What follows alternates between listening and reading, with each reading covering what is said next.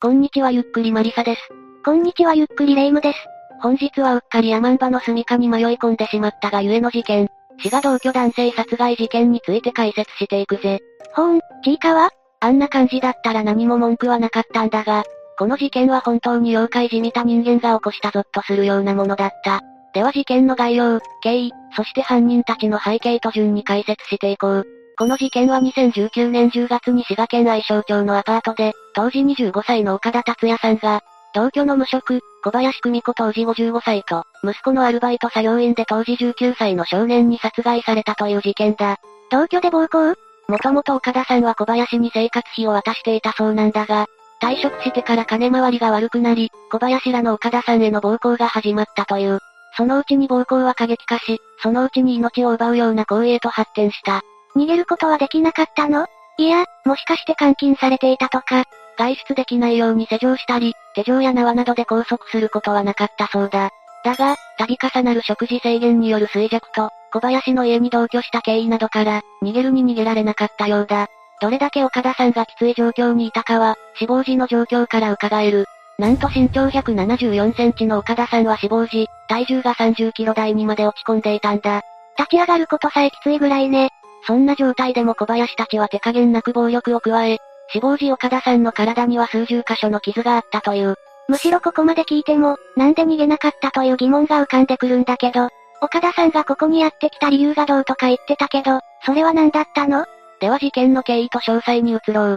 もともと岡田さんは奥さんがいる既婚者であり、以前から家族ぐるみで小林と付き合いがあったそうだ。だが、途中で岡田さんは30代前半の小林の娘である A 子さんと不倫関係に陥り、二人でアパート暮らしを始めたんだ。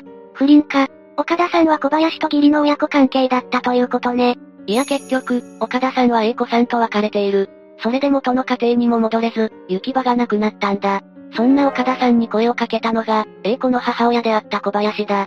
彼女はうちに来いと彼を家に招いたらしい。別れた娘の彼氏を呼び寄せるって、なんか器が広いというよりちょっと変だわ。そう思っていても、岡田さんは行き場がないし、それに最初のうちは小林宅は居心地が良かった。実際小林は最初の方はそういった空気を作って、相手を絡め取ろうとする部分があった。小林が付き合っていた男性によると、洗濯をしてくれたり、時々弁当を作ってくれたりなどもして面倒を見たそうだ。でもそんなのあんまり長く続かないでしょ。ああ、少し経つとそんなことも全くしなくなった。小林は朝から酒を飲んで寝ているだけで、一切働かず生活保護を受けていたようだ。これらのことからわかるように、小林が岡田さんを家に招いたのも金目当てだったようだ。同居生活当初、岡田さんは解体作業などのアルバイトに従事し収入を得ていたが、小林はこの全てを生活費という名目で取り上げ、わずかな小遣いを渡すだけだった。形を変えた貧困ビジネスじゃないの。実態はさらにひどいものだった。なぜなら、小林は岡田さんがアルバイトを辞め、収入がなくなると食事制限を始めたんだ。また同時期に岡田さんへの暴力も加え出している。もともと行き場がない岡田さんは、この扱いに完全に参ってしまい、拘束もされていないにもかかわらず逃げ出すことはできなかったようだ。また同年夏頃には岡田さんの携帯電話が料金未払いで止まったため、助けを求めることも難しい状況だった。殴れば働き出すとでも考えたのか、単なるうさばらしだったのかもわからないけれど、完全におかしいわね。また小林たちは金を手にするために恐喝にも手を出した。これは2019年8月から10月にかけてのことで、標的は岐阜県に住む岡田さんの兄だった。達也の面倒を見ている。150万円を用意しないならヤクザを呼ぶ。妊娠させられたから子供を下ろす金も必要だ。用意しないならばヤクザを連れて行く。今、弟を殴ったぞ。などと小林たちは電話し脅しをかけた。時には電話越しに岡田さんの悲鳴を聞かせることもあったという。今時本職でもやらないようなことを。ちなみに小林は県内で暮らす父親にも生活費を要求しているようだ。相当お金に困って、暴行したり脅迫していたのかしら？暴行自体は切羽詰まったゆえの行動ではないだろう。というのも、小林は2010年頃にも、同居していた当時23歳の男性に対し、当時同居していた別の男ら3人と暴力を繰り返し、鼻を骨折など全治6ヶ月の重傷を負わせている。暴行を受けた男性も当時は激痩せしていたから、食事制限とリンチはいつものことだったのね。ただ、今回は前回同様に重傷では済まなかった。小林たちは岡田さんに対して金属製の棒や素手で繰り返し暴行を行った。痩せ細った状態で、オーダーを受けた岡田さんは耐えきれず、10月26日に命を失う結果になってしまったんだ。死因は腹部を殴られたことなどに起因する敗血症性ショックだったという。こんな状態で集団暴行を受けたらそうなるわよ。むしろ前回助かったのが奇跡に近いわ。生存者がいるのならば口裏合わせもできたろうが、本事件においては小林たちは逃れられなかった。病院からの通報で捜査に着手した県警は1年にわたり慎重に調べた。そして2020年10月14日に、小林母子を岡田さんの兄に対する恐喝未遂容疑で逮捕し、続く11月4日には、以前鼻骨折の重傷を受けた男性への傷害容疑で小林を再逮捕した。また同月25日には殺人容疑での逮捕にこぎつけたんだ。前歴も加えれば相当なことをやってそうだけど、殺人は確定したのね。過去の同罪もそうだったけど、小林って一体何者だったか取り調べで分かった？では次に小林の背景に解説を移ろう。犯人の主犯格である小林久美子は、一見するとよく喋る勝ち気なおばちゃんだったらしい。アニマル絵が好きで虎模様の入ったスウェットをよく着ていて、人懐っこい性格だったそうだ。ただこの人懐っこさは、悪く言えば厚かましさであり、たびたびトラブルにもなった。漫画に出てくる関西のおばちゃんっぽいわね。他に何か変な部分とかはあったの？小林の異常な部分は何かといえば、まずその虚言癖が目につく。彼女はなぜか福田愛理と名乗り、みんなにもそう呼ばれていたそうだ。また本名を偽った小林は周囲に私の親はヤクザなんやと語っていたらしい。本物は口に出さないし、今時誰も信じないでしょ。というかそんな下手な嘘ついてどうするのよ。小林がうまいのは嘘というより、嘘を信じてくれる相手を見つけることだったようだ。そうやって見つけた相手に対して、実在するヤクザの名前を出し、自分が頼めば力になってくれるなどと言って優位に立とうとするそうだ。また実際に暴力団関係者を装い行動したり、細かい事情説明を時に交え、相手に対して徐々に主導権を握る。詐欺師みたいな女だったのね。こういう嘘をつくことで、恐喝したりしていたのか。それもあるだろうが、小林の嘘は癖のようなものだろう。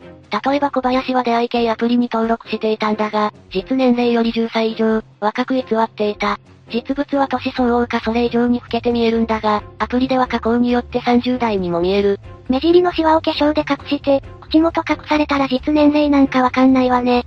かつて付き合っていた男性にも自分のことを30代と偽っていたしな。ただ、小林の娘が30代なのでこの嘘はすぐにバレたようだが、嘘をつくことに罪悪感を覚えないタイプということ。また持ち前の厚かましさもあって、周囲では鼻つまみ者であったようだ。午前2、3時頃、平気で近隣宅を訪ねてくる。家人の留守中、昼間に勝手に家に上がり込んでコーヒーを入れて飲むなどしたこともあったらしい。個性の範疇を超えているわね。こんなんで子供がいるというのが恐ろしいわ。小林は終始このような態度であったため、親としても問題があったようだ。ここまで話に出てきたのは息子と娘か。息子の方が逮捕されたんだったわね。その息子に関してなんだが、小林はとにかく息子に甘く叱ったりしなかったらしい。またこれはあまり関係ないが、小学校の授業参観ではかなり服装がひどかったようだ。何でも上下ジャージのラフすぎる格好できたり、背中がざっくり開いたワンピースできたという。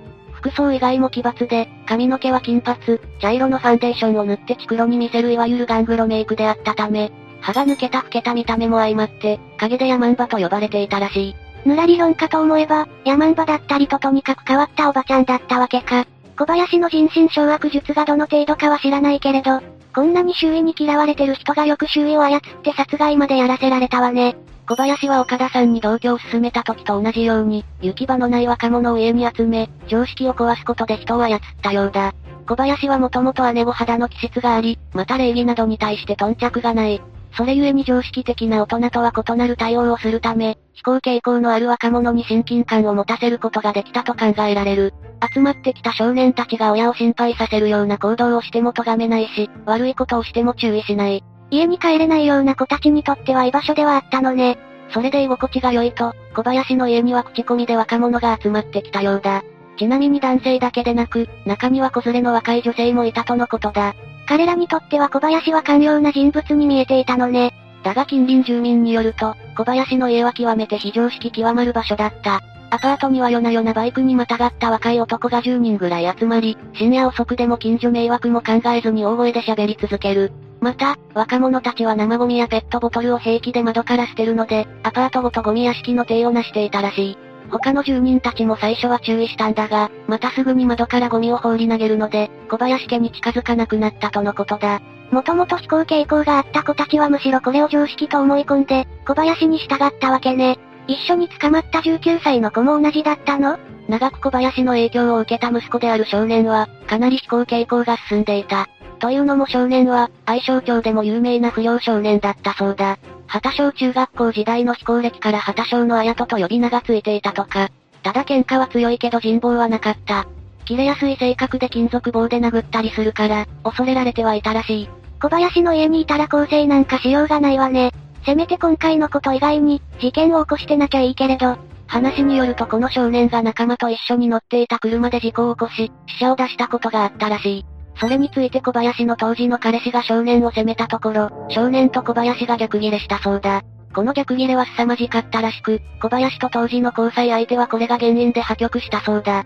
ここから察するに、小林と少年はこの頃から非常識と犯罪傾向はあったのだろう。このアウトローな感じからして、カルト的な家族というより、小林家は一種の不良グループという印象を受けるわね。一旦事件としては異常だ。小林の事件だけど前回も同様のことをしていたし、やっぱり悪質よね。最低でも10年ぐらいは収監されるのかしら。